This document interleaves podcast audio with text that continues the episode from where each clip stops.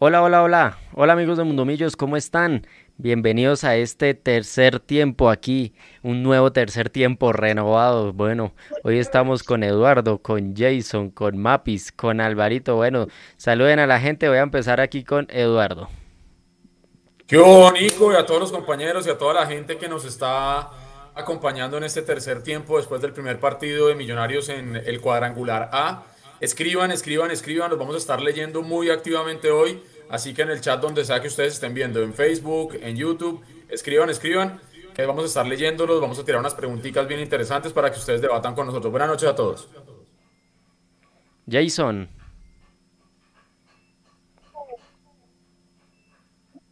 Hola Edu, a Mapis, a Alvarito, a todos los que se van conectando a esta transmisión. Había que ganar y se ganó. Ya vamos a profundizar en ese tema, pero yo creo que importante el triunfo de Millos, así que los invitamos a todos a que vayan escribiendo sus opiniones para irlos leyendo ahí en el chat poco a poco. Mapis, bienvenida Mapis al tercer tiempo. ¿Qué tal está la salida ahí del Estadio del Campín?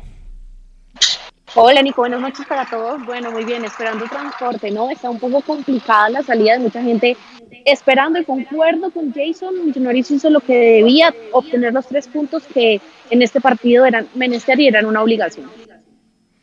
Gracias, Mapis. Listo, Alvarito Prieto, también saliendo del Estadio del Campín. ¿Cómo está el ambiente por ahí? Hola muchachos, televidentes, a los oyentes.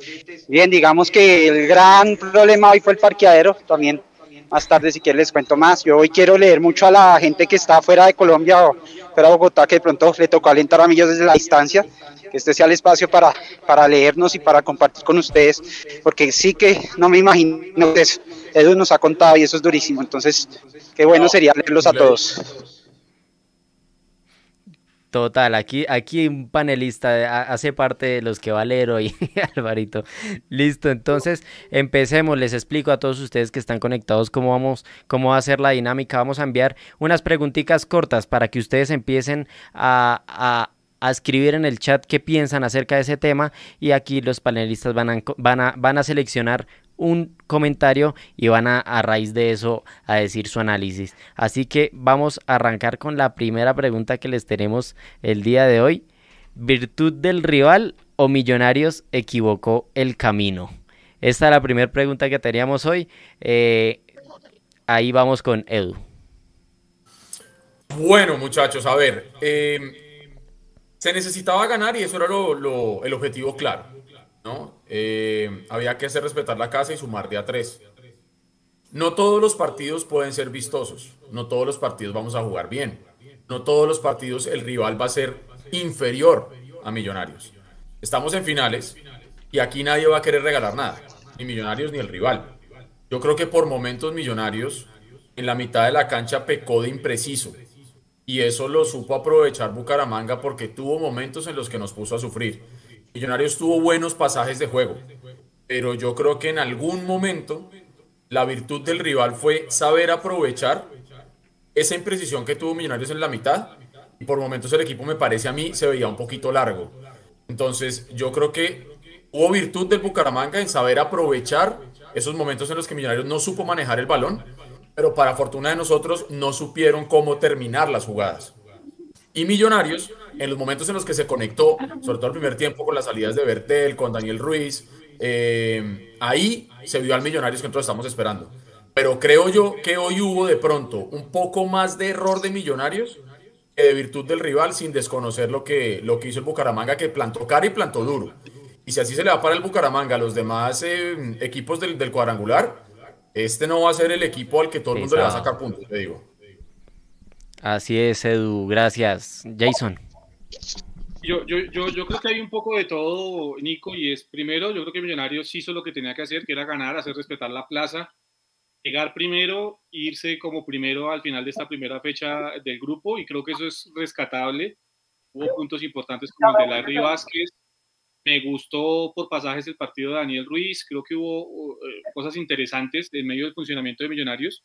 Pero también hay que decirlo, por momentos se equivocaron los caminos y eso también le facilitó al Bucaramanga poderse posicionar en terreno de Millonarios. ¿no? Muchas veces vimos que tanto Larry como eh, Pereira, más Pereira que Larry, fueron erráticos a la hora de salir y ese primer pase la mitad de la cancha y eso le permitió al Bucaramanga recuperar la pelota muy rápido en terreno de Millonarios.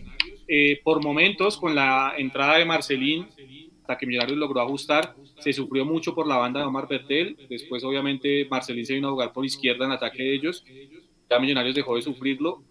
Pero en términos generales, yo creo que se cumplió con la tarea. Si bien no fue el mejor partido de Millonarios, no fue el partido más vistoso, creo que hizo lo que tenía que hacer el cuadro embajador el día de hoy, sumar los tres puntos y a partir de ahí se empiezan a edificar grandes cosas. ¿no? Yo creo que podemos analizar lo que fue el funcionamiento poco a poco, Nico, pero, pero yo creo que fueron más las cosas positivas el día de hoy que las negativas. Gracias, Jason. Alvarito, ¿virtud del rival o Millonarios equivocó el camino? Eh, no, pues yo creo en general que hoy Millos no tuvo la precisión y el ritmo que, ha tenido en otros encuentros. Eh, lo sentí tal vez un poco tenso, también lo sentí más con, una preocupación, sin, sin, ser defensivo, lo sentí como con mucha atención hacia, hacia, hacia defender bien. Y por eso, por ejemplo, en el primer tiempo muchas veces recuperábamos el balón y, no, y, y, adelante no, ten, no teníamos con qué jugar, que todos estaban como pendientes de su, de su marca. Entonces yo creo que, que en general tal vez el juego no fue muy vistoso más por, por lo que, por lo que los jugadores de Millos dejaron de hacer en comparación con otros partidos, eh, sobre todo también la falta de precisión. Sin embargo, yo siento, hoy, ahorita analizándolo, que el partido fue menos duro de lo que realmente vio en la, en la tribuna. Y eso de pronto es parte de, de esos fantasmas que yo hablaba del pasado, donde por, por ir ganando solo por un gol, estábamos atentos a que de pronto se nos fuera y si nos fijamos creo que los últimos 15 o tal vez 20 Bucaramanga no tuvo una sola opción de gol, o sea, lo cerramos bien, materia que teníamos pendiente en otros campeonatos, hoy creo que se cerró bien el partido y, y como decía Jason, creo que son más las cosas positivas que las negativas sin haber sido un partido brillante. Gracias, Alvarito. Mire, aquí aprovechando que Alvarito no puede ver el chat, yo le voy a ayudar aquí. Dice Rafael Nava, envía un super chat. Dice, muchos nervios, ya ganando con eso vamos a ir mejor. Igual el equipo, eh, ese tacaño y peligroso. Vamos, millonarios. Gracias, Rafael Nava, eh, por resaltar su mensaje. Eso nos ayuda bastante a poder leerlos. Entonces, si quieren resaltar su mensaje, así como Rafael Nava, invitadísimos a que utilicen el super chat de YouTube. Y les voy a cambiar de una vez a la siguiente pregunta. Y Mapis, eh, a ver si puedo empezar con Mapis. A ver, ya, ya, nos envío, ya nos envían fotos, no sé si Mapis estés aquí. Eh, para empezar sí, Nico, contigo. cuéntame. Bien, la siguiente bien? pregunta para que empiecen a responder ustedes ahí en el chat. ¿Millonario sufrió más de la cuenta?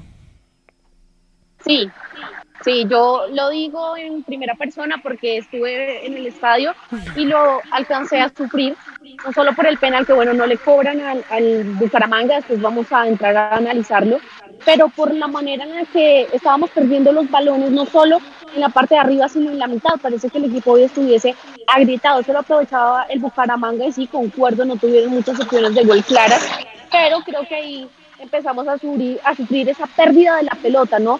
No estamos acostumbrados a ver a un millonario jugando tan incómodo en la mitad de la cancha, entonces creo que sí lo llegamos a sufrir un poco porque no es habitual que el millonario se presente en esos errores tan continuamente, sobre todo ahí en la mitad donde les digo. Gracias, Mapis. Bueno, esta vez vamos con Jason. Pregunta, ¿Millonario sufrió más de la cuenta? Y yo creo que por pasajes, eh, con muy poco, yo lo decía en el, en el, comentario del partido, Nico, con muy poco Bucaramanga nos puso en algunos momentos en aprietos y ahí yo creo que eh, sí son cosas y situaciones que hay que manejar de cara al próximo partido. No me gustó lo largo que se vio el equipo por momentos. Se confundió el tema de querer presionar alto y de querer posicionarse en terreno contrario, dar ventajas en la parte de atrás. Herman del minuto 15 del segundo tiempo, creo yo, en adelante entendió si se posicionaba detrás de los dos volantes de primera línea de Millonarios nos iba a hacer daño y a partir de ahí empezó a crecer el Bucaramanga. Eso sumado, vuelvo a insistir en el tema del ingreso de Marcelín. Sí sufrimos más de lo debido. Mapis habla de la jugada del penal, jugada que ya estaba invalidada. Creo que eh, se vio claro, evidente, fuera, evidentemente fuera de lugar de Nairo Moreno cuando se inicia la jugada. Por eso, pues creo que obró bien Bismarck Santiago. No creo que haya habido lugar a dudas esa situación. Y pues me puso más nervioso yo creo que ese cabezazo de, de, ese número 9 que ingresó en el segundo tiempo, que se fue cerquita, palo que también está obviamente fuera de lugar, pero, pero, pero fue menos claro que el de Airo Moreno. y los remates que, que pudo tener en, su momento de media distancia el Bucaramanga. Yo creo que, vuelvo a decirlo, no me gustó el equipo largo. A partir de estar largos hoy, Millonarios terminó sufriendo más de lo que debía realmente sufrir este partido. Gracias, Jason. No se muevan. Recuerden que ya en un momentico estamos aquí en la rueda de prensa. Seguramente estará el Mechu allá eh, para hacer la pregunta. Ya está conectado con nosotros Juanse. Juanse, bienvenido al tercer tiempo. Creo que también va saliendo del estadio del Campín, así no, sé, no, no creo que tenga mucho acceso al chat. Así que le hago la misma pregunta. ¿Millonario sufrió de la, eh, más de la cuenta? No, te, si me escuchan bien, estoy robotizado. Hágale, hágale. Ahí lo escuché bien.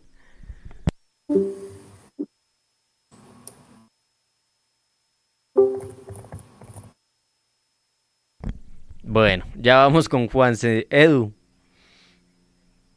Bueno, Nico, yo creo que Millonarios tuvo unos pasajes muy buenos del partido donde pudimos ver ese fútbol asociativo jugando en corto, que es lo que caracteriza mucho a este equipo de Gamero y donde logra sobrepasar a su rival. Pero hubo momentos, y como lo dije en el comentario anterior, me pareció que la mitad de la cancha estaba desocupada. Somos un equipo muy largo. Esa virtud que teníamos en partidos anteriores donde el equipo se veía muy compacto y le hacía la vida difícil al rival en la mitad de la cancha, esta vez eh, creo que no estuvimos finos ahí. Y eso precisamente hizo que si bien el Bucaramanga no nos pasó por encima ni nos arrolló, tuviera una, dos o tres oportunidades en las que Sherman tenía la pelota y lógicamente tenía que ir a buscar a Dairo y por ahí nos hizo sufrir. Yo desde aquí, eh, pegado aquí al computador viendo el partido, lo sufrí tremendamente, con confianza en que el equipo de Gamero iba a poder sacar el, el, partido adelante, pero creo yo que se sufrió más de la cuenta. Y ahí estábamos leyendo a la gente en el chat.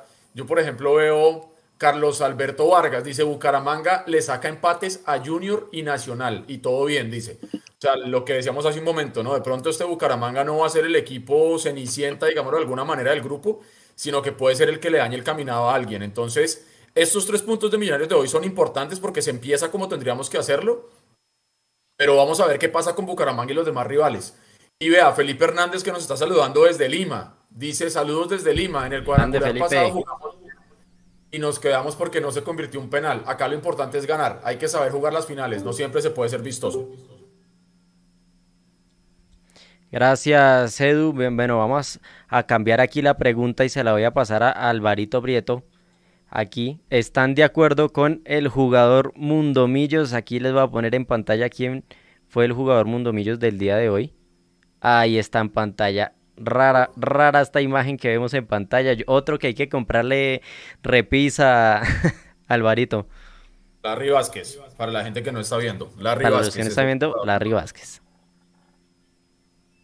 Eh, sí, no, yo estoy de acuerdo, creo que Larry, Larry fue ese, ese equilibrio en la cancha, eso, ese que hizo empatándole pronto con lo que hacían los compañeros antes y, y con lo que yo comentaba también al principio. Creo que lo sufrimos, eh, lo sufrimos, mmm, pero menos de lo que realmente se sintió. Si, si, si vamos a ver, el Bucaramanga no tuvo, tuvo una o dos opciones muy claras, entre comillas, y el resto creo que supimos eh, defendernos bien. Sin embargo, sí creo que que por lo que habíamos mostrado antes y yo siento que el Bucaramanga haya, haya tapado tanto los espacios como para de pronto no haber aprovechado ese gol tempranero entre comillas y haber cerrado el partido antes. De hecho lo cerramos fue con el balón, más no con. Entonces creo que en ese sentido de cerrarlo con el balón, de, de ser seguros, sobre todo los últimos 20 minutos, eh, creo que Larry, Larry fue, fue vital en esa función. Mapis. Sí, yo estoy completamente de acuerdo con Larry. De hecho, yo voté por él como jugador mundo millones del partido, porque creo que en la mayoría de los 90 minutos eh, fue uno de los más claros. Eh, llegaba muy oportuno a hacer cierres importantes, robaba el balón. Era de los pocos que tenía una buena entrega de la pelota y esto sumado a que al lado tenía un Juan Carlos Pereira que para mí hoy seguramente ya lo vamos a hablar, no tuvo un buen rendimiento. Entonces creo que Larry junto a también un Andrés Ginas para mí fueron de los más destacados. Claro, por momentos, sobre todo cerrando el segundo tiempo, eh, tuvo algunas malas entregas, pero en general creo que, que Larry fue el mejor del partido. Bueno, y, y, aquí viene la parte difícil para, para Jason y para Eduardo, porque en el chat eh, hay de todas las opiniones, como la de Edu. En el chat hay mucha gente que piensa, como yo les, di, les puse por interno cuando preguntábamos el, eh, la figura del partido, para mí la figura fue Pereira. Hay mucha gente ahí en el chat que está, que está diciendo eso. Por ejemplo, Norberto Camargo en el chat nos dice Pereira fue el mejor. Vázquez se equivocó mucho. Eh, listo, bueno, eso ya, ya, ya vuelve, vuelve, a repetir ahí su, su, comentario. Iván Moreno Martínez dice Pereira jugó un partidazo. Eh, si bien lo de la Vázquez hoy fue importante, yo creo, a mi modo de ver, y de pronto vi un partido distinto, fue tal vez de los más imprecisos. Tendríamos que entrar a revisar la data. Pero esa es la sensación que me queda a mí. Y hay una cosa que para mí me pareció determinante, el cierre que le hace Pereira a Sherman. Cuando Sherman en el segundo tiempo logra entrar al área de Millonarios, se demora yo creo que dos segundos en tomar la decisión y esos dos segundos le permitieron a Pereira llegar desde donde estaba en la mitad de la cancha hasta la cabecera del área, entrar y hacer un cierre eh, espectacular que si no, pues no sabemos qué, qué, habría pasado. Entonces yo creo que para mí, y estoy de acuerdo con mucha gente que en el chat también está hablando, incluida Natalia Martínez, que también dice, sí, sí, yo también pienso lo mismo, Juan David, el jugador del partido fue Pereira. Jason. Gente que está evidentemente respondiendo, por ejemplo, dice Marta Rincón, dice, no estoy de acuerdo, Pereira respondió un tris mejor respecto a Larry Vázquez.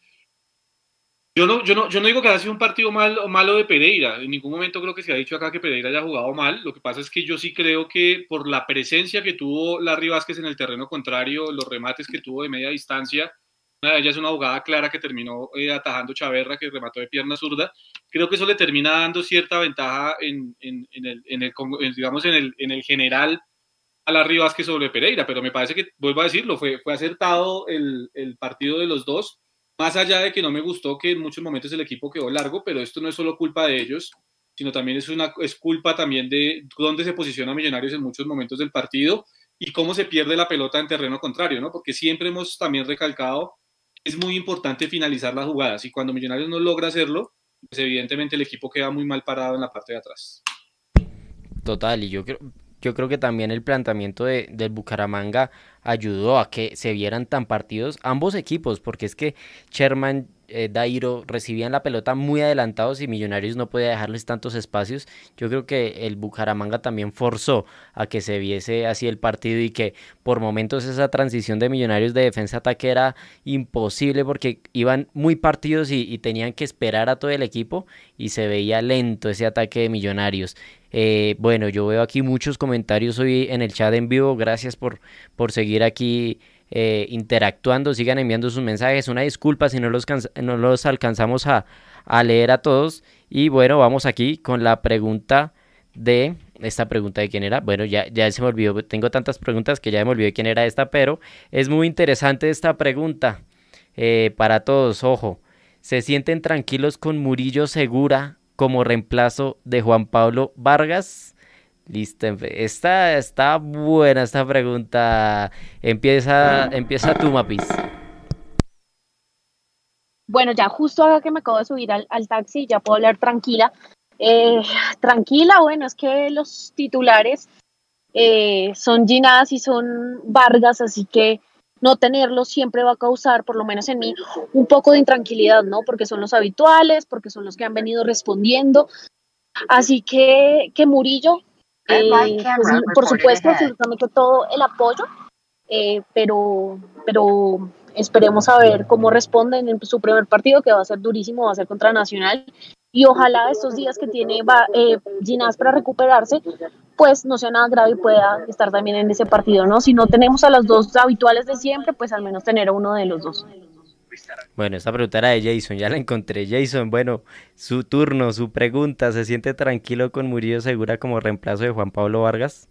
Sí, yo, sí, yo, eh, evidentemente son dos jugadores de corte muy diferente porque pues bien, eh, Juan Pablo Vargas es un jugador mucho más técnico y mucho más dúctil con la pelota, eh, Murillo es un jugador mucho más rápido y, más recio y de más juego aéreo, incluso. Eh, pero yo creo que sí, sí es un jugador que puede suplir bien la ausencia de Juan Pablo Vargas. Creo que es un jugador que cada vez que ha tenido que entrar de un modo u otro ha respondido. Han sido realmente pocas las veces que se ha podido criticar el desempeño de, de, Murillo en el terreno de juego.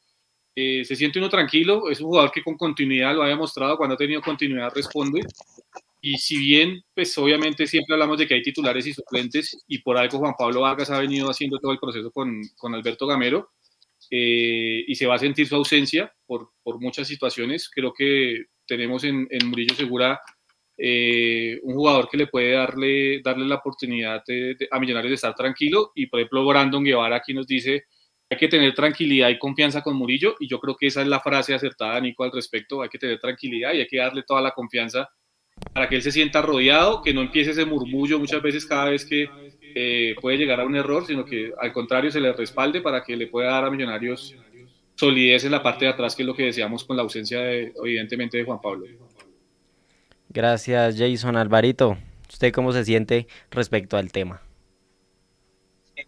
Sin duda, para mí el nivel de Juan Pablo Vargas es en este momento es el mejor que ha tenido desde que está acá en, en, Millonarios. Entonces, sin duda, pues es una verdadera lástima para mí que, que, tenga que ausentarse justo en este momento. Sin embargo, confío en Murillo, confío en que él tiene unas, pues, es un jugador diferente, como decía Jason, eh, es un jugador muy rápido y eso nos puede servir mucho justo contra estos dos próximos rivales que nos toca.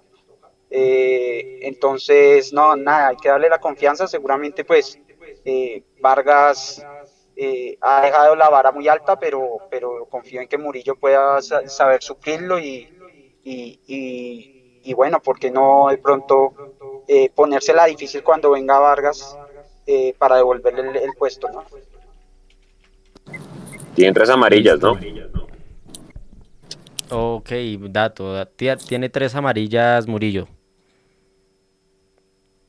Sí, sí, sí. Tiene tres y fue de los que, digamos, no, no sé por qué, por, diferentes razones, motivos, no pudo llegar a limpiar el tema de las tarjetas amarillas. Lo que recarga, eh, perdón, Juanse, evidentemente es, importante, tiene tres tarjetas amarillas. Y de hecho, yo creo que esa es una de las situaciones por las cuales hoy eh, el profe Gamero decidió no convocarlo siquiera, sino más bien darle ese descanso para que llegue más tranquilo, más mentalizado de cara al partido con Nacional. Pero sí, es, es un punto a tener en cuenta que son tres tarjetas amarillas porque si se llega a acumular, o sea, ya tenemos la ausencia de Juan Pablo, tendríamos la, la, ausencia de, de, Murillo. Yo no sé si, y esa sería otra pregunta, eh, Nico, si tengamos la posibilidad de ver entonces a, a Alex Moreno Paz en los partidos de los cuadrangulares finales, ¿no? Ya definiendo todo. Esa sería una situación compleja para Millonarios. Ah, hay que recordar que estando Vargas en, en selección, pues nos habilita Murillo, ¿no? Bueno, sí, buen punto, buen punto, Alvarito. Sí, señor. El tío es que, por ejemplo, creo que Vázquez hoy completó tres, ¿cierto? Sí, sí, tenía dos y hoy con la de hoy tres. Entonces ahí es donde ya toca empezar a ver, porque pues si se acumula ya otro dos, pues ya ahí sí solo uno queda habilitado. Sí, señor. Buen punto, Alvarito. Gracias, Alvarito. Bueno, vamos a analizar aquí algo del medio campo. Interesante pregunta que tenemos para ustedes ahí en el chat. Sigan enviando sus respuestas. Me gusta cómo está de activo hoy el chat, todos dando sus opiniones. A ver. Hágale, Edu. Hágale, hágale. Antes de que pasemos al otro tema, Jorge Eliezer Martínez en el chat nos dice, más que sentirse tranquilos en el tema de Murillo, es entender que no hay de otra les toca responder por los ausentes y debemos darles nuestro apoyo. Y Juan Cabarcas también dice, Murillo es buen central y es más rápido. Miren lo que ustedes decían. Solo se perdería en salida y esos buenos pases que hace eh, Juan Pablo Vargas, esos pases largos, ¿no? Yo creo que ahí sí, sí pierde un poco Millonarios, es cierto. Ese primer pase de salida que usualmente es muy limpio, que lo hace muy bien Juan Pablo Vargas, pero, pero puede ser que sí ganemos un poco en, en eh, velocidad de juego. Eso decían Juan Cabarcas y Jorge Eliezer Martínez en el chat. Gracias, Edu. Ahora sí, avancemos con la siguiente pregunta. Este fue el partido más flojo de Sosa jugando con Maca y Ruiz. ¿Quién quiere empezar? Yo, yo. ¿Quién quiere? Hágale. Antes de que se me vaya el internet, porque ya estoy bajito de pila, sí, yo creo que lo de Sosa. Escucha, creo que lo más, lo más flojito que le hemos visto ya es donde uno se pregunta, pues, si le da para quedarse con la titular, eh, pero pues uno también mira las alternativas en términos de experiencia para ir a Medellín para ir a Barranquilla y ahí está el gran eh, interrogante, pero de los tres, escucha, el menos malo y eso, Daniel Ruiz por el penal generado, pero creo que sí, bastante discreto el, el partido de los tres, pero sí, Sosa definitivamente creo que el más flojo para responder la pregunta, Nico. Gracias, Juanse. Jason. Sí, sí, de los tres y de los partidos que le hemos visto a Sosa acompañados de McAllister y de, Ruiz, sí, yo creo que fue el partido más flojo, no solo en ataque, sino también en defensa. O sea, en el primer tiempo, digamos que Lo hizo bien porque en el primer tiempo en, el tema defensivo colaboró muchísimo, pero, pero en, el, segundo tiempo sí se le vio bastante flojo y eso pues evidentemente le terminó costando pues que el profe Gamero lo terminara cambiando, ¿no? Eh, por ejemplo, Eduard Elves, y esto es algo que sí tenemos que analizar porque ha sido real, eh, Sosa es un jugador de momentos, escaramuzas, yo le, daría, yo le daría la titular a Gómez. Yo no sé si para darle la titular a Gómez, pero sí digamos, Sosa nos tiene que dar una mejor imagen de, de, más, de más continuidad y de más regularidad. Creo que eso sí le ha faltado a Sosa. Y, y, sobre todo siento yo, no sé, muchachos, pero después de ese partido con Fluminense por Copa Libertadores, donde lo terminan expulsando inocentemente, creo que de ahí para adelante le ha costado más a Sosa, ¿no? Porque antes de ese incidente veíamos un jugador mucho más regular, mucho más eh, consciente de dónde estaba, pero de ahí para acá creo, da la sensación que sí le está costando mucho más al venezolano así es, y siendo extranjero hay que, hay, tiene que dar una pizca más eh, respecto a, la diferencia del, del, plantel. Bueno, ahí está la pregunta en pantalla. Alvarito, ¿qué piensa al respecto de Sosa?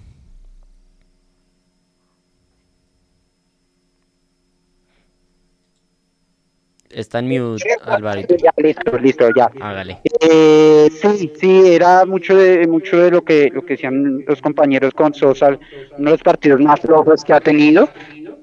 Estando en esa en esa línea de tres jugones, como como decimos algunos, eh, en esa línea de tres jugones es importante eh, la parte defensiva porque, porque cierra, cierra la salida y eh, en, en caso específico, sobre todo en el tiempo cuando Sherman se hizo por esa banda, eh, ahí Sosa creo que se le vio muy, muy flojito en defensa y creo que ahí fue donde, donde Sherman inclusive empezó a encontrar más confianza y, y, todo el partido donde tal vez enricaron más. Eh, y de hecho creo que eso fue lo que le costó también la salida en el segundo tiempo. Entonces creo que se esperaba un poquito más de él. Inclusive hay, una jugada, me acuerdo mucho en el primer tiempo porque la vi hacia el lado oriental. Eh, que resultó Ruiz, Maca y Sosa en esa, en esa, digamos, en ese sector y, y, tocaban y tocaban el balón, pero no, no, no, no había movilidad y, y Sosa nunca entendió que tenía que moverse hacia la otra punta porque tenía que hacer un, un relevo ahí con Ruiz que se había venido hacia su, punta. Entonces creo que, que, que, el fallo, pues como decía Edu, también todos hoy estuvieron un poquito flojitos, aunque a mí Maca no se me hizo tanto, creo que Maca fue de los, de los que entendió un poco el en los momentos del partido, sin embargo sí fue muy impreciso. Eh, pero se hizo a la imprecisión, se le sumó que aportó poco en ataque y en defensa por momentos estuvo muy flojo. Gracias Alvarito y Mapis. Te voy a cambiar un poquito la pregunta. Además de Sosa, ya todos estamos de acuerdo que Sosa no tuvo un buen ah, partido. ¿Algún otro jugador que, no te haya gustado el, el rendimiento en el campo? Bueno, yo ahí voy a diferir con varios y no sé si es que hoy yo vi un partido diferente, porque hoy no he estado de acuerdo, bueno, no han estado de acuerdo conmigo muchos y es que a mí no me gustó el partido de McAllister. Creo que no fue tan influyente, creo que entregaba mal el balón en el primer tiempo. Cuando él lo perdía arriba era cuando Bucaramanga recuperaba la pelota y digamos salía en ataque. Entonces no me gustó el partido de Maca, ya lo había dicho, no están de acuerdo, pero pues yo sí digo, a mí no me pareció que em, Juan Carlos Pereira ya ha tenido un buen partido. Eh, ya lo decíamos, Sosa, por supuesto que concuerdo que estuvo en un muy bajo nivel por las entregas, no fue ingerente en su banda. Eh, cuando lo cambiaron al otro lado, invirtiendo en el perfil con Ruiz, tampoco fue muy importante por ahí. En general, un nivel discreto, pero, pero sí me quedo con que no me gustó Macalister, no me gustó Pereiras y, y tampoco el partido de Sosa. Eduardo, ¿algún otro jugador para agregar a la lista negra? Yo quiero, quiero leer a Brian Gómez, que aquí en el chat nos dice, a Sosa solo lo tiraron dos veces en el partido por la mitad, así es muy difícil, él no es extremo, nos pone en, en mayúsculas. Eh, hombre, yo creo que... Edu, perdón, le meto el bus, pero Sosa venía de jugar como extremo en Jaguares. De hecho, por eso lo trae. Yo estoy, yo estoy leyendo el chat, maestro. Sí, sí, sí, exacto. Ese, está bien, Edu, pero, para responderle ahí, ahí al, al, hombre del chat, ¿no? si a él lo traen de Jaguares, porque jugaba como extremo. Y, y, bueno, habría que mirar es que si le conviene jugar como extremo derecho o jugar con, como extremo con perfil cambiado por izquierda. Eso es lo que habría que analizar. Pero él viene como extremo desde Jaguares. Edu. Mire, dice también que por experiencia debe ser titular Sosa. Eh, Gómez está bien para rematar el partido, eso creo que lo decíamos la vez pasada. Eh, bueno, y se me fue el comentario. Entonces, bueno, yo creo que y, esto es una posición muy personal, eh, jugamos el primer partido de los cuadrangulares, ganamos el primer partido de los cuadrangulares, somos líderes del grupo con tres puntos, Junior y Nacional tienen un solo punto, que tenemos muchas cosas que mejorar, estamos de acuerdo, pero creo yo que lo que pasó hoy en el Campín era lo que se le ha pedido a Minarios, que era ganar los tres puntos. Las formas, que es lo que estamos aquí para discutir, está bien, pero no creo que no creo que seamos tan, o sea, no creo que el equipo se haya visto tan mal. Es decir, Bucaramanga hizo lo suyo. rueda de prensa, Edu, qué pena meterle el bus. Vamos con rueda de prensa Alberto Gamero y Macalister Silva.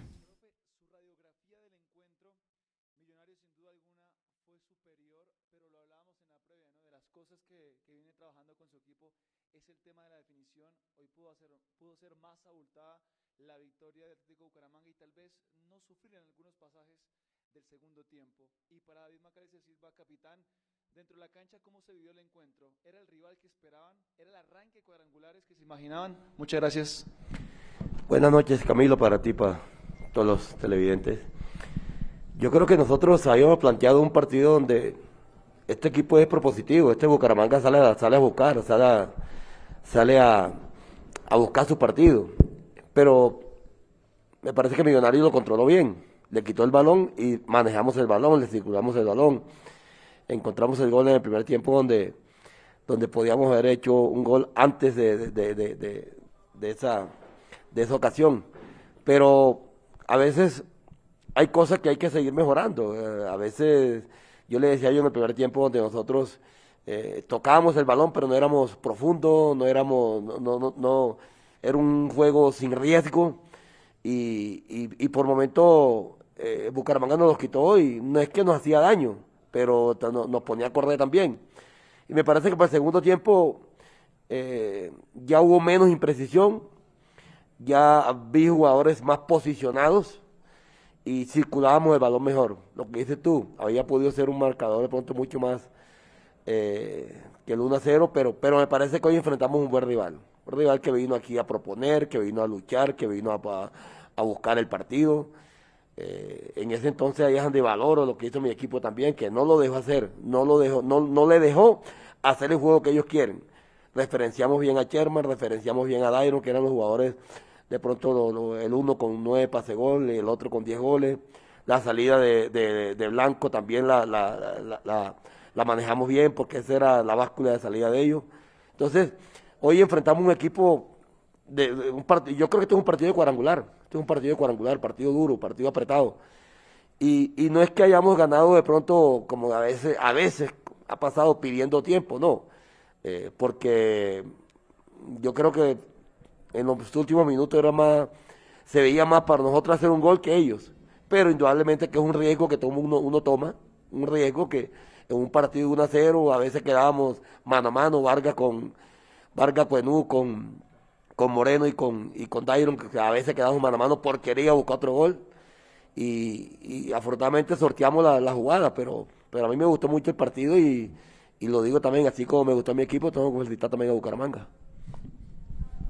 Hola, buenas noches. Yo creo que el profe ya hizo el, énfasis en lo que fue el, el, partido, con una cancha difícil donde, eh, como nos lo dijo y como sabemos nosotros, eh, Pecamos un poco en el primer tiempo en, una esencia del fútbol que es el control pase.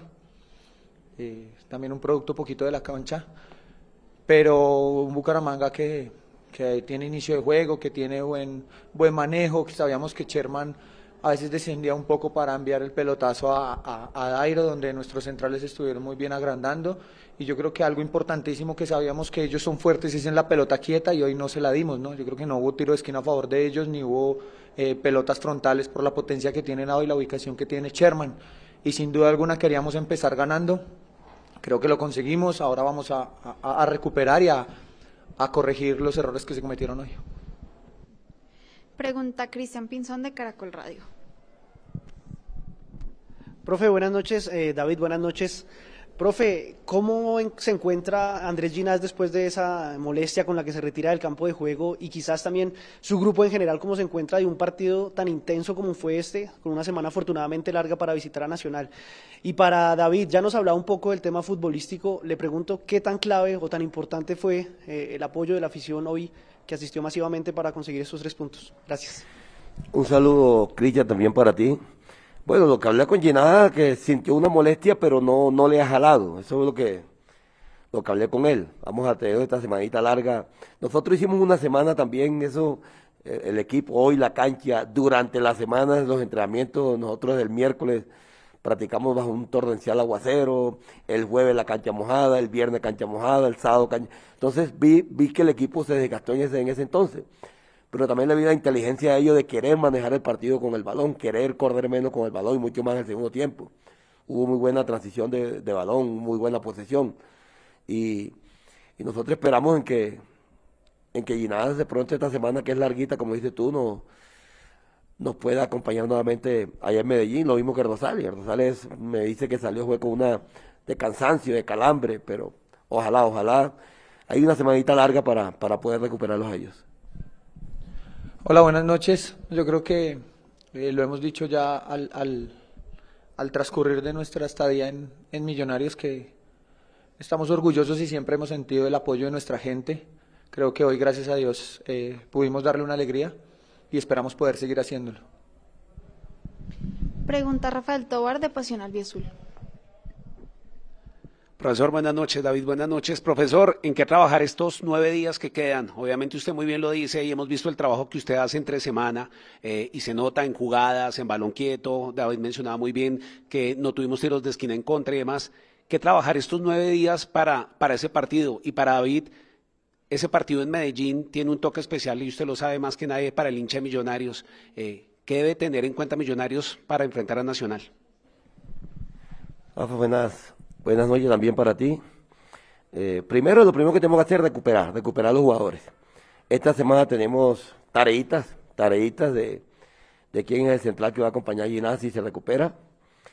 Eh, y si no, pues ahí también estará Cuenú y, y Murillo, Moreno Paz. Eso es lo que lo primero que tenemos que ir pensando, cómo vamos a, diseñar el equipo allá de acuerdo a las molestias que hay desde ahora, que no nos vaya a coger el día lunes o el día domingo antes de un viaje y pensar en, que si no están, ¿qué vamos a hacer? Ya creo que el día martes comenzaremos a diseñar nuestro, nuestra semana de entreno. Eh, yo creo que para, para nosotros también es bueno esta semanita larga, como lo, lo es también para Nacional, recuperar jugadores. Pero énfasis en, en eso. En primero, en que este es un equipo que tiene que ser propositivo. Un equipo que donde vaya tiene que ir a buscar los partidos. Eso no, nosotros no lo vamos a cambiar. Lo que es presión alta, lo que es ir a buscar eh, al rival en campo contrario, lo que es tener el balón en campo contrario. Todo eso nosotros lo estamos trabajando, lo estamos mejorando.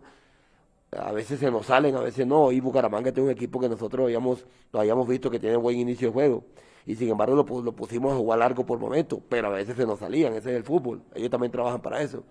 Pero vamos a hacer mucho énfasis en eso. Primero, en armar muy buena defensa, porque yo creo que el equipo de la mitad de la cancha hacia adelante estamos completos. Eh, se entiende. Tenemos que mirar cómo vamos a armar la defensa para jugar contra Nacional. Hola, buenas noches. Eh, sin duda alguna lo del partido especial, pero creo que nosotros tenemos en mira o o una gran ilusión que es poder conseguir un título. Y para ello tenemos que salir a buscar cada partido, tener cada partido con intensidad y sabemos lo que representa este partido por la importancia del triunfo del día de hoy. Entonces, sin duda alguna vamos a ir a, a, buscar un resultado en una plaza difícil, en un lindo partido, esperamos nosotros. Pregunta Daniel Felipe Molina de Diario As.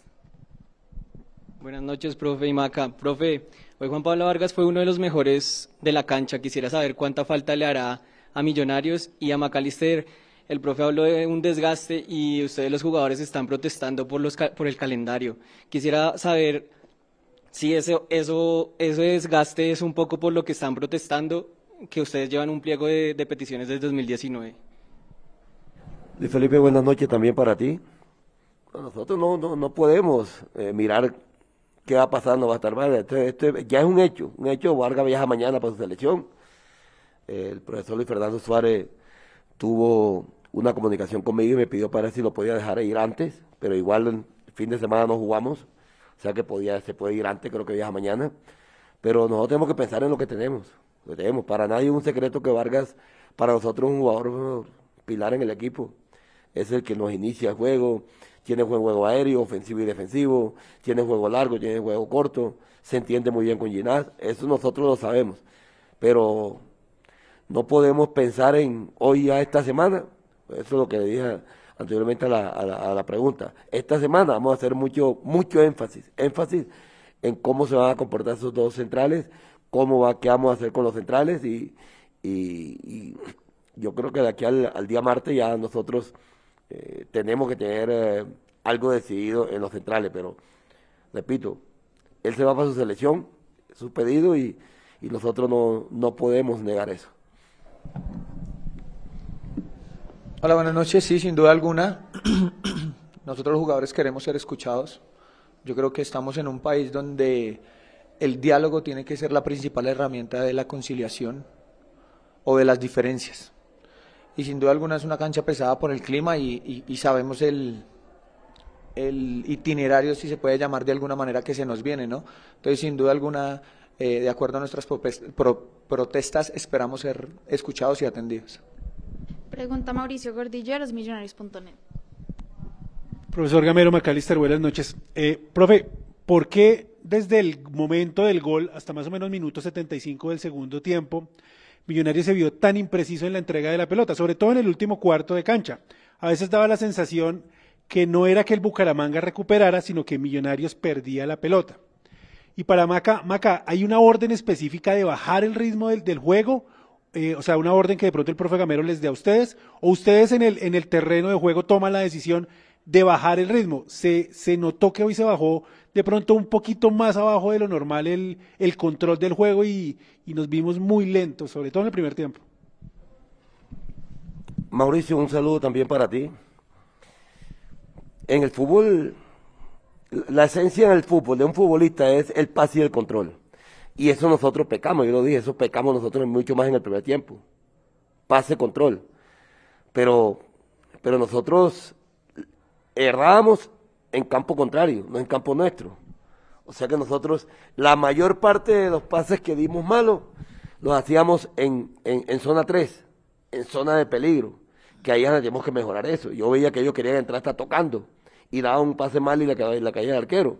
Eso hay que corregirlo, sí, pero, pero pero no es fácil. Lo que pasa es que nosotros, a veces cualquiera dice, ve, eh, eh, Millonario juega en, campo contrario. No es que Millonario juegue en campo contrario. Millonario somete al rival a, tirar, a, que juegue en campo contrario. No es que nosotros nos guste ahí, nosotros tenemos que someter al rival. Y hoy creo que la mayor parte de partidos la jugamos ahí, en campo contrario. Entonces, no, no, no.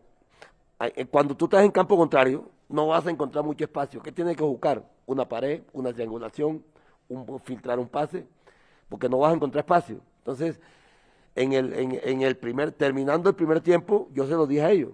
No, no, no, muchos balones malos, la cancha no estaba de, la, de, la, forma como, como siempre la encontrábamos nosotros, eso también cuesta. Eh, y ellos también les costó eso, les costó, porque este, ellos son jugadores que de pronto quieren, quieren el, el balón al piso.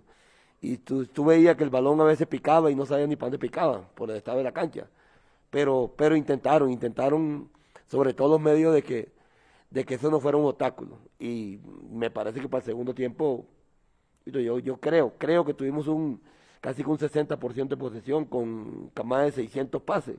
Entonces, ahí ya tenemos que mirar cuántos pases dimos malos de acuerdo a la cantidad que hicimos. Porque cuando tú haces 300 pases y haces 70 malos, bueno, ya tienes que casi el 30% mal. Pero donde tú haces 600 pases y haces 50 malos, yo creo que, es un promedio normal, pero hay que mejorarlo. Hola, buenas noches. Total, yo creo que son percepciones. Al contrario, el profe sí dice que hay que tener calma. Calma no es, no es lentitud. Eso es, eso es total, ni, ni velocidad es desespero. Eh, en el sentido que por momentos sentimos que le bajamos o le bajé un poco el ritmo, sobre todo cuando me fui hacia banda izquierda, pero bajar el ritmo o, parar el balón tiene un propósito. El propósito es que venían, que nos estaban atacando, teníamos que esperar que nuestros centrales y nuestra defensa chicara y tomara un aire para que el equipo no nos quedara largo y no empezara a cambiar ataque por ataque, o bueno, eso pensaba yo. En el primer tiempo, de pronto, hicimos muchos toques cortos porque no había espacio. Bucaramanga estaba en un bloque bajo donde sus defensas estaban parados entre los centrales. Para ser rápido tendríamos que ser profundos y no había espacio para ser profundos. Entonces son interpretaciones que de pronto uno toma adentro eh, y nosotros creo que cometimos un error de pronto por momento fue que nos juntamos mucho los tres en un mismo sector, o sea, en un rango muy pequeño de 15 o 20 metros, que fue de las correcciones que nos hizo el profe. En un lado, en un momento quedamos en, por derecha Ruiz Sosa y yo en 10 metros cuadrados, que no puede ser. Pero entonces creo que todo es percepción donde teníamos que tener calma con un equipo que hacía un bloque bajo muy bien y teníamos que rotar el balón y, y, movernos a veces lo que parecen pases inoficiosos son pases para que el rival se mueva y, nuestros, y, nos, y nosotros los jugadores encontremos un espacio. Entonces, pues eh, ahí sí son percepciones del, del fútbol. Y por tiempo, vamos con la última pregunta. Es Rafa Puentes de Casa Azul Colmundo. Gracias, Valentina. Buenas noches, eh, eh, profesor Gamero. Buenas noches, Maca. Eh, de nuevo felicitarlos, profe, porque eh, se ganó un partido complicado, porque el equipo sigue primero en reclasificación. Eh, la pregunta para el profe Gamero, ¿qué fue lo que menos le gustó del partido de hoy, pensando en el clásico del fútbol profesional colombiano que se disputa la próxima fecha? para Maca, recién pudimos hablar con el profesor Peter Salazar, eh, que pudo hablar con los jugadores de Bucaramanga, eh, estaban como un poco inconformes con el estado del terreno de juego que afectó el desarrollo de su juego en la noche de hoy. No sé cómo lo haya eh, percibido usted que jugó del lado de Millonarios. Buenas noches.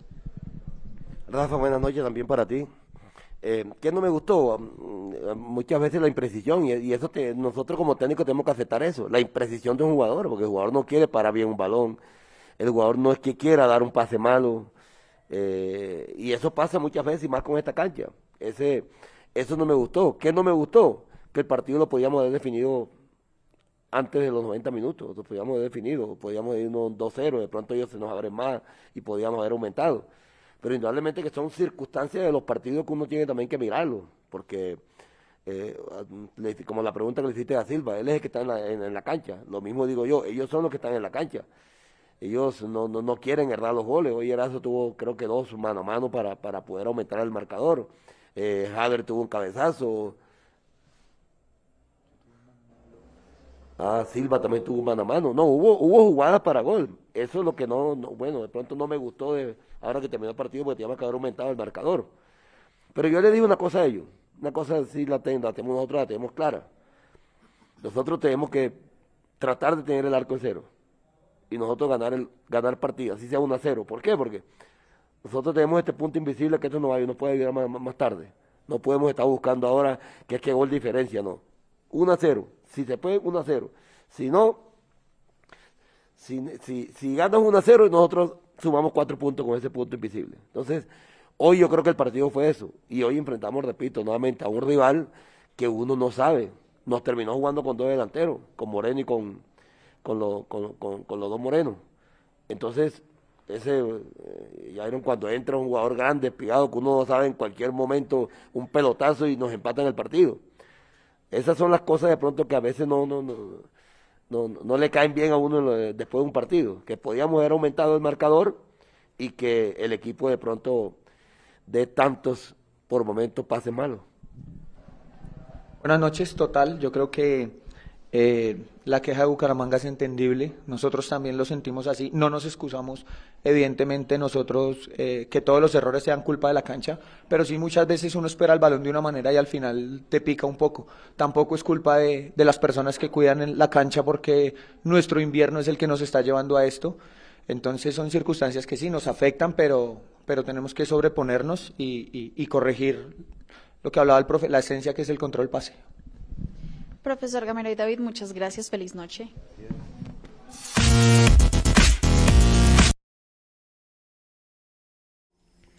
Bueno, bueno, listo. Se acabó la rueda de prensa. ¿Cómo la vieron?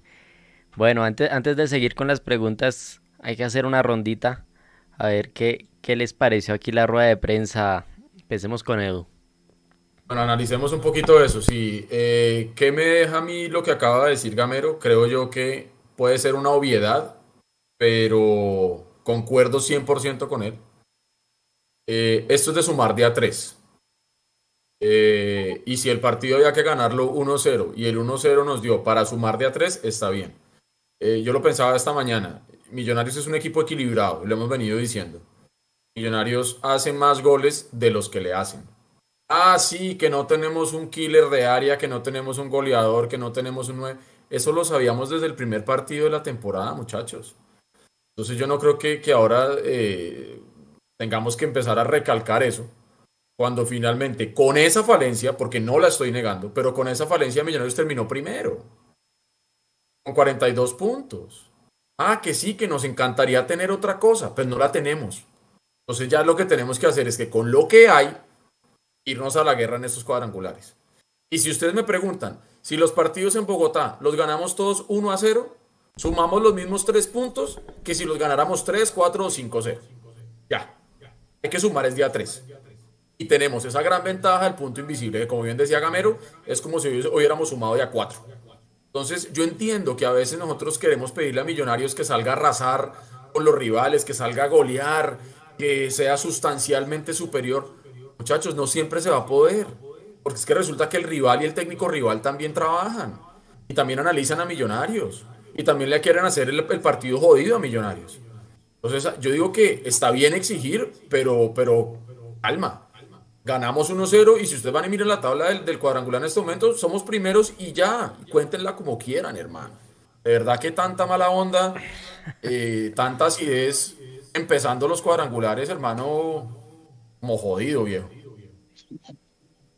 Pero bueno, es así, se, se nota un poquito más en redes sociales porque realmente en la realidad, como vieron ese estadio hoy, a estallar. Eh, Mapis, impresiones de la rueda de prensa.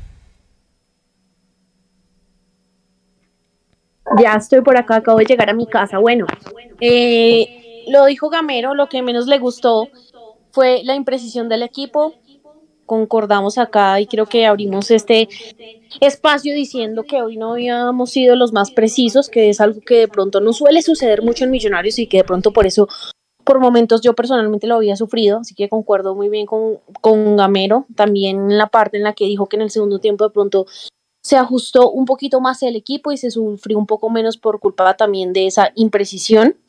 Em, algo que rescato es que dice que no dejaron a Bucaramanga hacer el juego que querían proponer, lo cual es muy válido porque vimos a un, a un Sherman desesperado, no podía realmente hacer el juego al que estaba acostumbrado.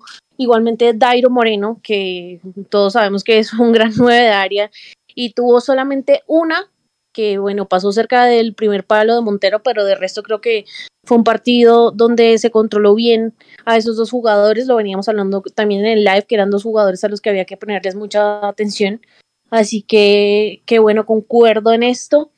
De pronto ahora uno escuchando a McAllister, uno entiende un poco más, yo que dije que no me gustó el partido y sigo diciendo que no me pareció el partido más vistoso, eh, de cómo leyó, digamos, ese segundo tiempo y de por qué de pronto se le bajaba un poco el ritmo eh, a la intensidad de pronto con sus pases, se lo estaba diciendo, ¿no?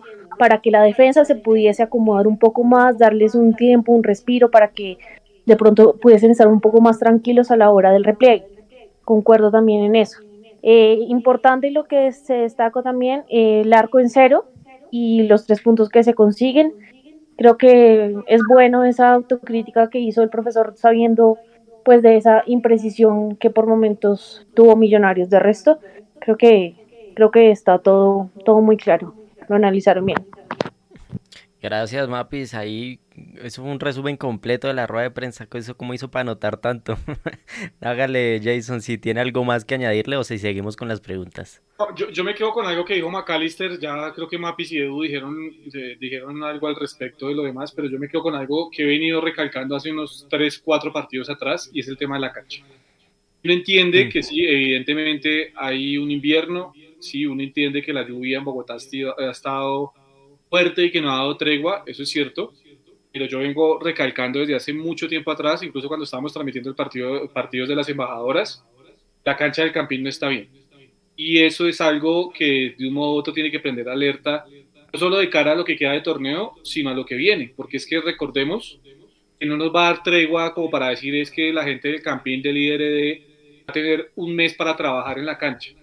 Hasta en eso termina afectando el calendario de los señores de la I mayor y es una semana después de terminar este campeonato vamos a tener que arrancar ya el, campeonato del segundo semestre. No va a haber tiempo para mejorarla, no va a haber tiempo para trabajar en ella. y en segundo semestre entiendo vienen conciertos en el Campín y demás. Es algo que sí de verdad tenemos que tener en cuenta de cara al futuro, porque sí preocupa en qué estado realmente va a terminar este año eh, la grama del Campín, que vengo diciéndolo, se viene deteriorando desde mediados de marzo, comienzos de abril, se le ha visto el deterioro y eh, es de preocuparse ese tema. Esperemos que con el, con el verano que se viene la cancha se pueda recuperar un poco. Bueno, a saludar a las personas que están en este momento en el chat, más de mil personas, llegamos casi a mil quinientas conectados en la rueda de prensa. Gracias por los que se quedaron y, y van a aquí escuchar ya lo que vamos aquí a cerrar del tercer tiempo. Quedan un par de preguntas donde ustedes van a tener que responder ahí en el chat y los vamos a leer. José Torres, Robin, hola Robin, ¿qué más? Milagroso verlo por acá. Jorge Herrera está conectado también. En Facebook está Marco Lancheros. Está Johen, Danet Bernal. Un abrazo a todos los que están eh, chateando en este momento en vivo. Sergio Andrés Marino. El Edu la tiene clara. Aquí Edu tiene mucha razón. Mira, ahí le pegó la cachetada más de uno. Aquí todos dijeron, sí señor, sí señor. Bueno, vamos, vamos a avanzar aquí con las preguntas y que les tengo a ustedes también ahí en el chat ya de cara a lo que se viene y es el resultado en Barranquilla favorece a los intereses de Millonarios. Alvarito, que no le doy la palabra hace rato, Alvarito Prieto, ahí está la pregunta en pantalla para que le respondan en el chat. Dele usted. Eh, sí, claro, el resultado era, era curioso porque esa pregunta la había visto en redes ayer la gente decía muchos comentarios, era sirve si desde que ganemos. Realmente servía si inclusive perdiéramos, porque era, hubiera sido peor, y ahora sí lo puedo decir con tranquilidad, porque ayer no lo quería decir, pero hoy que ya ganamos lo puedo decir. Hemos perdido hoy, hubiera sido peor si hubiera habido un ganador ayer. Eh, lo que pasa es que nos conviene, nos, el, resultado de ayer nos convenía mucho más si ganábamos hoy. Entonces, claro, ya empezando perdiendo puntos de local, eso nos, nos, nos da toda una ventaja extra ya sobre ese equipo. Ahora tenemos que ir a hacer la tarea visitante en Medellín para poner al Nacional en esa misma situación, en la situación en la que ellos pierdan puntos de local y podamos volver a, a, rematar de local. Eh, ese, ese, ese punto que se dio, ese empate que se dio allá, nos abre, nos abre muchas opciones, nos da más colchón, digamos, sin querer decir que, pues por mí que ojalá ganemos los siguientes cuatro partidos y estemos clasificados pronto, pero eso nos da un colchón adicional ahí para, para, para aguantar tal vez si, si, si se da un revés. Gracias, gracias Alvarito. Eh, Edu. Eh, vea, es los cálculos que hacemos todos los equipos que entramos a los cuadrangulares seguramente son los que ya hemos venido comentando acá. Ganar los tres partidos de local, idealmente ganar un partido por fuera o arañar puntos por fuera que le permitan a uno eh, llegar a ser unos 11, unos 12 puntos. El resultado en Barranquilla es bueno en virtud de que Junior no suma esos tres puntos de local. Entonces digamos que ahí ellos ya entran en un déficit que tendrán que salir a buscar por fuera. Es bueno para Nacional porque ya empezó a arañar los puntos de visitante, que es la tarea que tendrá que salir a ser Millonarios en la fecha 2 y en la fecha 3 del cuadrangular.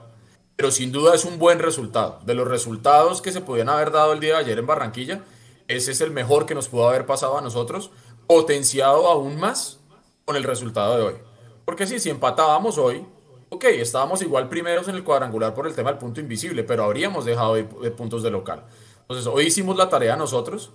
Junior perdió puntos de local y Nacional hizo un buen negocio que lógicamente seguramente ellos van a tratar de buscar validar ese empate en Barranquilla haciendo un buen partido de local. Y es ahí donde Millonarios va a tener que ir a dañarle el caminado al verde y eh, arañar esos punticos de local que nosotros, de, perdón, de visitante que tenemos que empezar a sacar. Porque en estas, en estas dos salidas, eh, ideal, tres puntos. Pero si, si, si no, dos. Sería, sería lo bueno. ¿sí? Eh, para mí sería eso. Y cierro con un comentario rápidamente aquí en el chat para darle paso a ustedes, compañeros, mi hermana, quien le mando un abrazo grandote, grandote, ella dice que el ambiente en el estadio, por lo menos en el sector donde ella estaba, estuvo bastante tenso, de manera innecesaria, dice ella. Ganamos y es lo importante, y quedan 10 días para corregir los errores. Sigan, muchachos. Oropel dice, ¿qué dijeron de la lesión de Ginás? No pude escuchar toda la rueda de prensa. Simplemente dijo que es semana larga y que espera que se recupere. Estaremos pendientes a, a evolución de Andrés Ginás y Ricardo Rosales, que también salió ya por fatiga. Eh, Jason, la, la pregunta, ¿el resultado en Barranquilla nos favoreció? Sí, desde el número de, desde el punto de vista de los números, sí, sí es evidente, ¿no? Porque hoy Millonarios es el líder solitario del grupo, le saca dos puntos a los rivales, digamos, eh, llamados a ser los más difíciles para Millonarios en este cuadrangular. Pero todo esto se revalida, Nico, compañeros, si no perdemos en Medellín. Yo creo que si no perdemos en Medellín, sí se da un gran paso muy importante de cara a lo que se puede llegar a ser la final.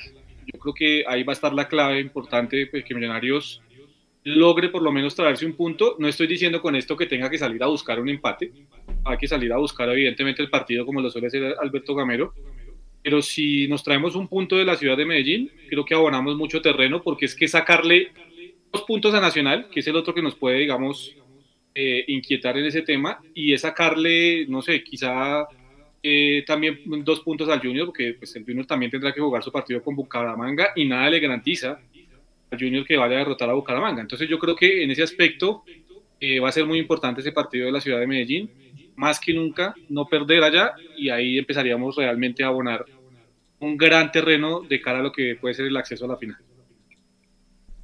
Gracias Jason. A ver en el chat que, que tenemos aquí. Dice Víctor Manuel, pensemos cosas chingonas, dijo Edu, pero métanme ilusión y llegar a ganar en Medellín a ganar en Medellín y Junior y rematar en casa. Motivémonos sí o sí con estos muchachos.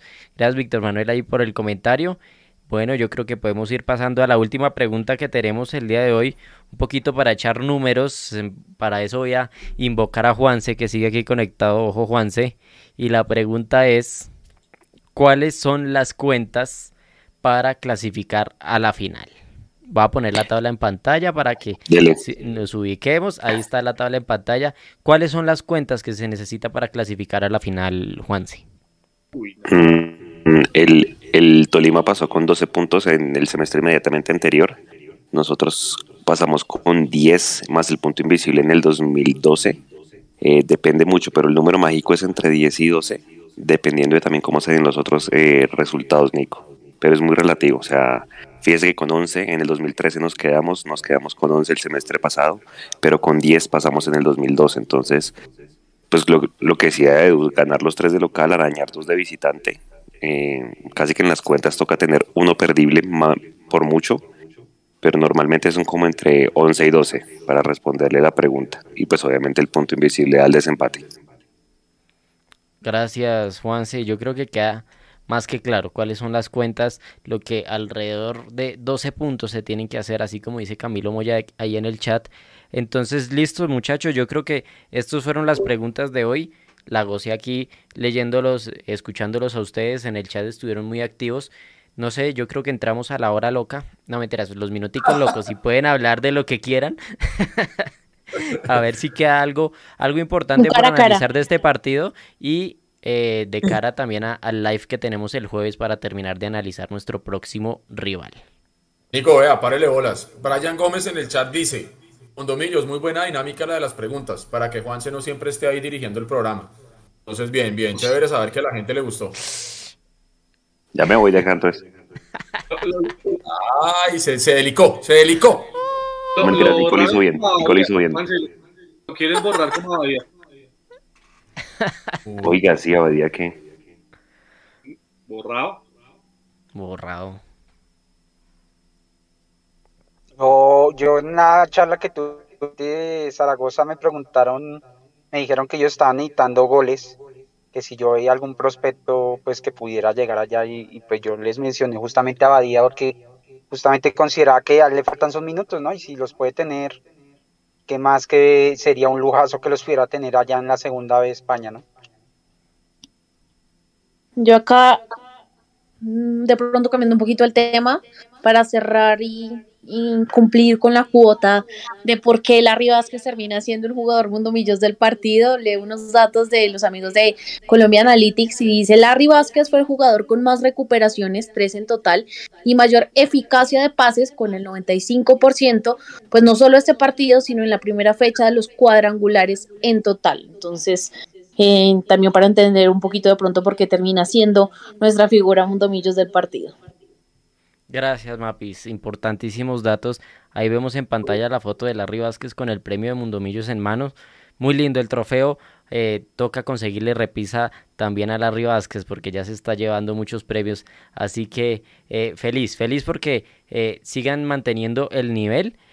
no sé aquí quién falta por analizar algo. Jesús Fernando Naviamillo es el mejor. Berna Urriola. A ver, aquí dice López, amigos sin finales, aquí lo único que importa es ganar, para eso está el punto invisible. Sí, importante, importante el punto invisible que tenemos, Jason. Sí, Nico, yo creo que volvemos al tema de lo que... Ahí hay la diferencia de gol, ¿no? Sí, no, ahí, la diferencia de gol no nos va a interesar porque pues evidentemente eh, Millonarios lo que, lo, que le, lo que le va a dar el paso a la final en caso de empatar en puntos con otro equipo es el tema del punto invisible y ya lo recalcaba Juan hace un momento. En el 2012 se hicieron tan solo 10 puntos de los 18 que se disputaban en el cuadrangular, cuadrando con Junior y al final de cuentas ese punto invisible fue el que terminó clasificando a Millonarios y posteriormente se pudo conseguir la estrella 14. Creo que es una ventaja importante, pero yo sí sigo diciendo, eh, creo que el tema del sorteo, de cómo se sorteó el cuadrangular y de no darle la posibilidad Millonarios de terminar de local para, para, para, rematar este cuadrangular. Me parece que es de las injusticias que se terminan cometiendo con el formato en Colombia. Creo que son cosas que tendrán que revisar. Y seguramente son de las cosas que los jugadores tienen como petición también eh, hacia, hacia la de mayor, ¿no? Porque es que no es solo no es solo que los dueños del fútbol, entre comillas, sean los que elijan cómo se tiene que jugar esto, a qué costo, sino que también evidentemente los jugadores tengan ese, ese voz y voto y yo sí me, creo que me uno a esa situación porque es importante para crecer que todos los, los actores, eh, incluyendo medios de comunicación, jugadores, cuerpos técnicos, directivos, cuerpos médicos, eh, tengan que, no sé, cierta capacidad de involucramiento en las decisiones que se tienen que tomar en Di Mayor para que la liga siga creciendo. ¿no? Ahí, Jason, como para, para complementarle algo que yo venía reflexionando al, al, al respecto y que tal vez podamos extender un poco en un Mundo Millos Live de los jueves. Y es que bien, está bien que los jugadores se exijan y me parece que tienen toda la razón. Pero estamos, en ese sentido, siento que estamos en un círculo vicioso importante y aplican el fútbol mundial tal vez, porque los jugadores pues cada vez quieren ganar más, pero entonces también quieren jugar menos y la forma de que ganen más es que el fútbol genere más y la forma